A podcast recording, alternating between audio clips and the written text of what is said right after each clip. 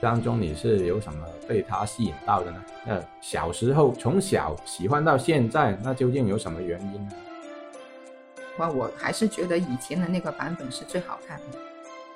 一天里面最期待的一个时间，嗯就是中午放学了回家吃饭的时候，就拿起那碗饭，就是看着电视捞饭。就是我觉得他这个电视剧是融合了多方面的题材了，已经。欢迎收听广州夫妻讲东西，我是乔峰。你好，我是思琪语文。哎，老婆，这期呢，咱们就聊聊四大名著吧。啊，那四大名著就就不用多说啦，《三国演义》啦，《水浒传》啦，《西游记》还有《红楼梦》啊，大家耳熟能详了。那但是对于我们两夫妻来说，可能就是从小看电视啊，还有呃，怎么说呢？每年暑假都必必定会重温的一套电视剧，就应该是《西游记》了。那这个《西游记》可能在我们的这个生活当中，就是存在的时间还有出现的次数是特别多的。那这个嗯四大名著当中，可能我们呃其他没那么熟悉。那《西游记》呢，应该是我们最熟悉，而且是最多话题的一个作品，是吧？对啊，这个《西游记》我小时候看的时候，我是很着迷的。啊，那其实看这个《西游记》当中，你是有什么被它吸引到的呢？那小时候从小喜欢到现在，那究竟有什么原因呢？就是我那个时候看的话，我会我会被他的五毛钱特技所吸引。哦，那时候就是，呃，好像后来我们看什么 TVB 的电视剧啊，啊，呃，或者现在的电影啊，就更加不用说了。那越来越看到它那个特技的，呃，那个真实性很强啊。但是嗯你回想一下《西游记》那时候那个特技，确实现在看很一般啊。嗯但是当时我们小还小嘛，我们嗯就被他骗倒了，是吧？对啊，但是又被骗，被他骗得很开心嘛，是吧？对呀、就算是现在有新的《西游记》开拍的话，我还是觉得以前的那个版本是最好看的。对对对，因为他这个又已经突破了一个境界，就是他不是只看它的包装啊，嗯，而是我们想看的是它的内涵，是吧？是杨洁导演指导的那个版本，我就很喜欢看的。就虽然只是只有五毛钱的特技，它给人那个想象的空间呈现出来的话，就是很吸引人。我觉得就是脑洞大开的感觉。《西游记》是八二年开拍，然后就八六年正式在央视播出。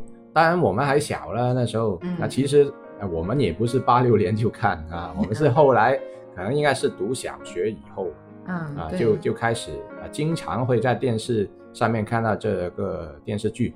那所以嗯如果说四大名著，我们啊不好意思，我真的没看过《西游记》的原著，但是呢，我们是通过它的一些改编呢，就是呃从大屏幕上面去看到这个呃《西游记》的这个是比较多的。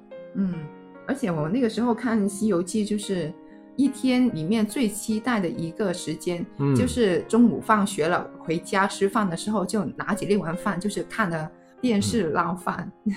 电视拌饭，那个广州话就顶洗漏饭啊。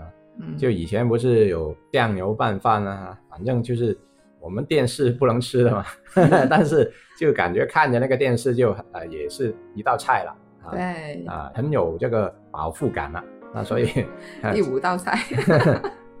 那所以呢，咱们就是呃，今天说说这个《西游记》啊，带给我们一些什么回忆啊，或者启发了哈、嗯，就如果说里面的人物，因为他各有特色嘛，那个唐僧就很佛系的一个人啊，呃，然后孙悟空就啊、他是很正义的一个人，但是就遇到很多问题，他就暴打不平啊。哈嗯。啊，然后就主动去解决问题了啊，然后猪八戒呢就是一个开心果的角色啦哈、嗯那然后沙僧就是呃很忠直的一个角色啦，但是他又很能够帮得上忙的一个人哈、嗯啊，然后这一路上的取经当然要有很多的呃波折。那么嗯四个不同性格的人呃在一起的时候呢，又又产生很多的一些故事啊，这样。那所以那时候每一集好像都很曲折离奇，但是又看的就津津有味这样。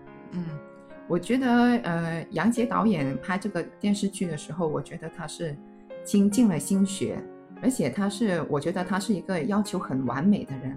为什么这么说呢？就是从这个电视剧里面看，从他的选角啊，就是都是一些俊男美女，是吧？你看的那些妖怪都是很漂亮的妖怪来的啊，都不是所有妖怪都漂亮啊，有的丑的不得了，但是他们可能本来是俊男美女，是吧？那总体来说都是很漂亮的呀，就是你看唐僧样子都是很帅的嘛，而且还有那些他们的呃服装吧。服装呀、化妆啊，那些时候都是很闪闪发亮的那些。嗯，对，可能对于那个年代来说，就是已经很好了，很好的啦。那个那个服装就应该也是不便宜的了。啊，不过因为当初好像说拍这个电视剧都有经费上面的一个限制啊，就是不是说限制，就是它经费很有限啊。那所以其实啊，最终能把全集拍出来，确实很不容易的。嗯。还有的就是，我觉得他们这个电视剧里面，他们那几个主角吧，他们真的是艺术家的精神。我觉得是，他们就是很追求角色的演绎啊，所以我觉得他们演绎出来的都是都是很传神的。嗯，那你为什么会喜欢《西游记》呢？其实你喜欢它什么东西啊？就可能会看到很多人生的道理吧，因为其实人生在。一路上你都会经历一些《西游记》里面发生过的一些事情吧，嗯，他会比较，呃，把人性丑陋啊，或者是呃光辉的一面啊，都发挥出来，都会有，嗯，那么就是等于提前就感受了一下，就是整个人生的一个过程这样咯。嗯，那你那个时候看《西游记》是什么样的场景呢？你的爸爸妈妈给你看吗？都给的啦，就是。暑假会看的多一点呢，对，因为平时我记得哈，如果没记错，就是很少晚上播的。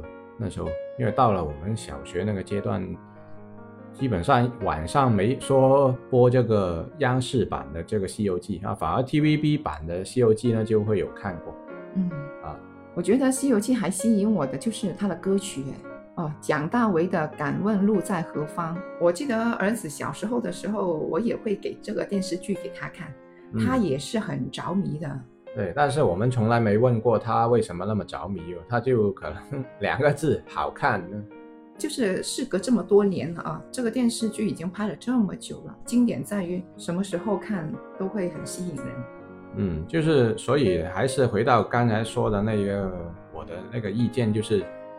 这个电视剧它不是那个五毛钱特技的问题嘛，嗯，就是呃，哪怕他经历这个时代的考验啊，当初可能大家觉得啊这个特技很厉害啊，那现在看哎不过如是啊，这个都不影响它成为这个这么伟大的一个电视剧的原因，因为所以还是回归到就是它透露出来的一些深层次的东西吧，啊，就可能它既兼具有这个可观性。又能够引发大家一些思考，那我觉得这个是这部电视剧最终成功的原因。我觉得这个电视剧它其实对于现在来说，它是融合了几个类型的方面的吧，譬如说打斗的场面呐，是吧？也有虚幻呐，也有些许的爱情的情节啦，这样子，就是我觉得它这个电视剧是融合了多方面的题材了，已经。四大名著就是我们比较喜欢《西游记》啦哈，不知道各位听众又对于这个四大名著当中自己最喜欢哪一部呢？啊，也可以在评论区告诉我们。好，这期的节目就到这，拜拜，拜拜。